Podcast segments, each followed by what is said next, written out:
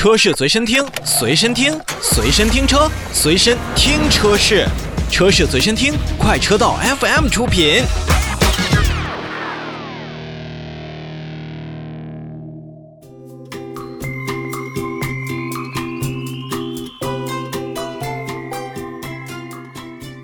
最后召回呢，我们来说说一个超跑。那么兰博基尼呢，也要在三月五日去召回二零二零年一月二十八日到二零二零年五月十三日期间生产的部分进口的二零二零年度款式的兰博基尼品牌的花坎系列汽车，共计三十五台。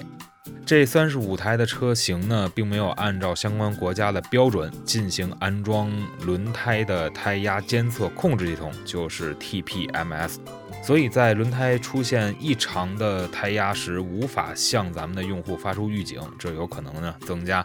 爆胎呀，或者说是发生事故的这个风险性。所以大众汽车呢，也是将通过兰博基尼的授权经销商，为这部分的车辆去免费去安装胎压控制系统所需要的相关组件，以消除此部分风险。所以说开超跑呢，我们不一定是要完全呃着重于看到自己车内有多少的个弹射的这样的模式以及竞赛的模式啊，同样咱们在驾驶当中呢，还需要关注自己的轮胎，毕竟这一部分的车辆它没有安装胎压的监测控制系统。